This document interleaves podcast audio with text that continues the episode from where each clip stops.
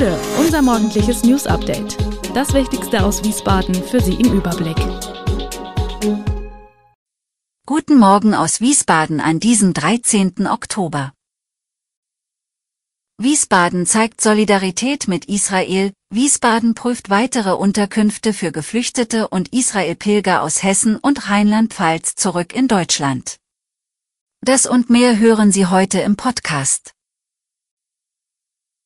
Unter dem Motto Stand with Israel hat am Donnerstagabend eine Kundgebung für Solidarität mit Israel und den Juden weltweit stattgefunden. Rund 350 Menschen nahmen daran teil.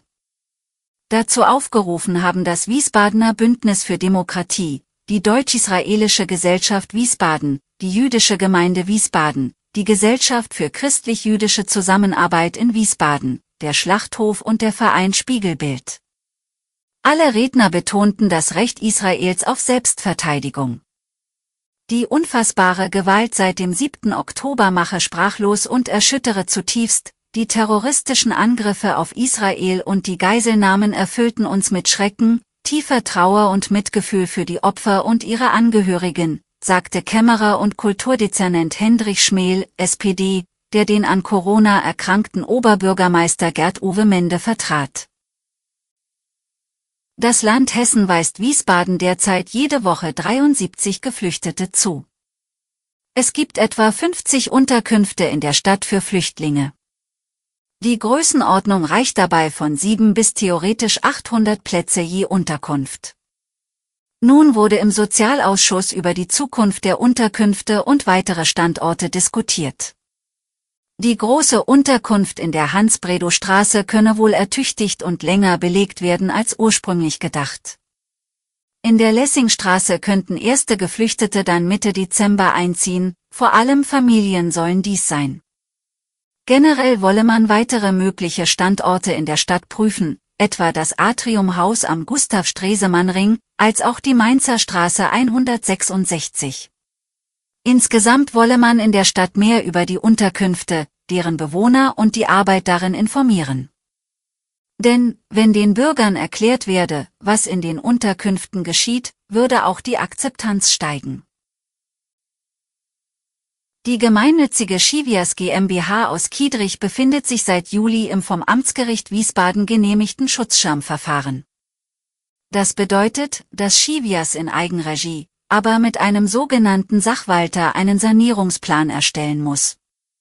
Anton Lill, seit Mai Geschäftsführer bei Schivias, sagt spätestens Ende des Jahres müsse der Plan stehen. Man sei in einer kritischen Phase, schaue genau, was auf Kosten- und Einnahmeseite zu tun ist, um das Unternehmen aus der Krise zu führen. Genauer dürfe er derzeit nicht werden, das gebiete das Schutzschirmverfahren. In die Schieflage war die Schivias unter anderem aufgrund von Preissteigerungen bei Energie, Medikamenten sowie durch teure extern eingekaufte Dienstleistungen geraten. Auch die höheren Personalkosten durch den neuen Tarifvertrag hätten zu Buche geschlagen, so der Geschäftsführer. Dafür sei man mit dem Tarifvertrag absolut konkurrenzfähig im Ringen um Fachkräfte. Der SV Bosporus Eltville zieht sich für diese Saison aus dem Spielbetrieb der Rheingau-Taunus-Klassen zurück. Als Vereinsvertreter von Bosporus hat Gökhan Zepni beim Kreisfußballausschuss den Antrag gestellt, sowohl das A-Liga-Team als auch die D-Liga-Formation aus der laufenden Runde zu nehmen. Rheingau-Taunus Fußballwart Erich Herbst bestätigt den Eingang der Nachricht. Nach Absprache mit seinen Ausschusskollegen geht Herbst davon aus, dass dem Antrag stattgegeben wird. Bosporus gilt damit als erster A-Liga-Absteiger. Bekannt waren seit geraumer Zeit die Vakanzen auf Vorstandsebene. Unlängst hatte sich zudem Ertuns Kurt aus der sportlichen Leitung zurückgezogen. Gökhan Zepni, Spielführer des A-Liga-Teams, erläutert die Beweggründe. Zum einen seien es personelle Probleme im Vorstand. Dazu kämen finanzielle Probleme. Die AfD-Wähler trauen der Partei offenbar zu, die wirtschaftlichen Probleme des Landes lösen zu können. Das geht aus dem letzten ARD Deutschland-Trend vor den Wahlen im September hervor. In der Umfrage von Infratest DIMAP unter rund 1300 Wahlberechtigten trauten 10 Prozent der Befragten der AfD eine gute Wirtschaftspolitik zu. Das AfD Plus bei der wahrgenommenen Wirtschaftskompetenz steht im krassen Gegensatz zu der Einschätzung von Ökonomen und Wirtschaftsvertretern. Die Wirtschaftsweise Veronika Grimm sieht für die Wirtschaft in Ostdeutschland in der größeren Zustimmung zu extremistischen Parteien, insbesondere der AfD, eine Gefahr.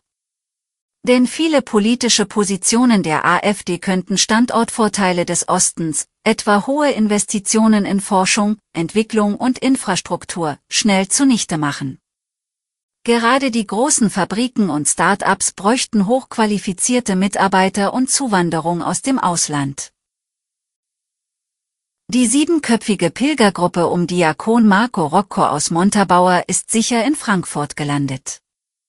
Am Donnerstag kurz vor 18 Uhr sind sie mit anderen deutschen Passagieren im ersten deutschen Evakuierungsflieger der Lufthansa aus Israel am Frankfurter Flughafen angekommen. Die Gruppe war gerade auf dem Ölberg in Jerusalem, als am Samstag Raketen der Hamas über der Stadt abgefangen wurden und einige Geschosse auch einschlugen. Seit dem Angriff der Terroristen gegen Israel haben die Pilger aus dem Bistum Limburg versucht, einen Weg zu finden, um aus dem Land ausreisen zu können.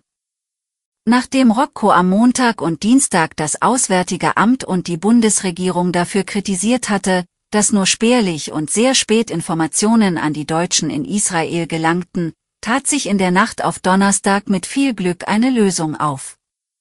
Mit dem Mietwagen ist ihre Gruppe in der Nacht von Jerusalem zum gut 50 Kilometer entfernten Flughafen aufgebrochen, obwohl ihnen einheimische Tage zuvor davon abgeraten hatten.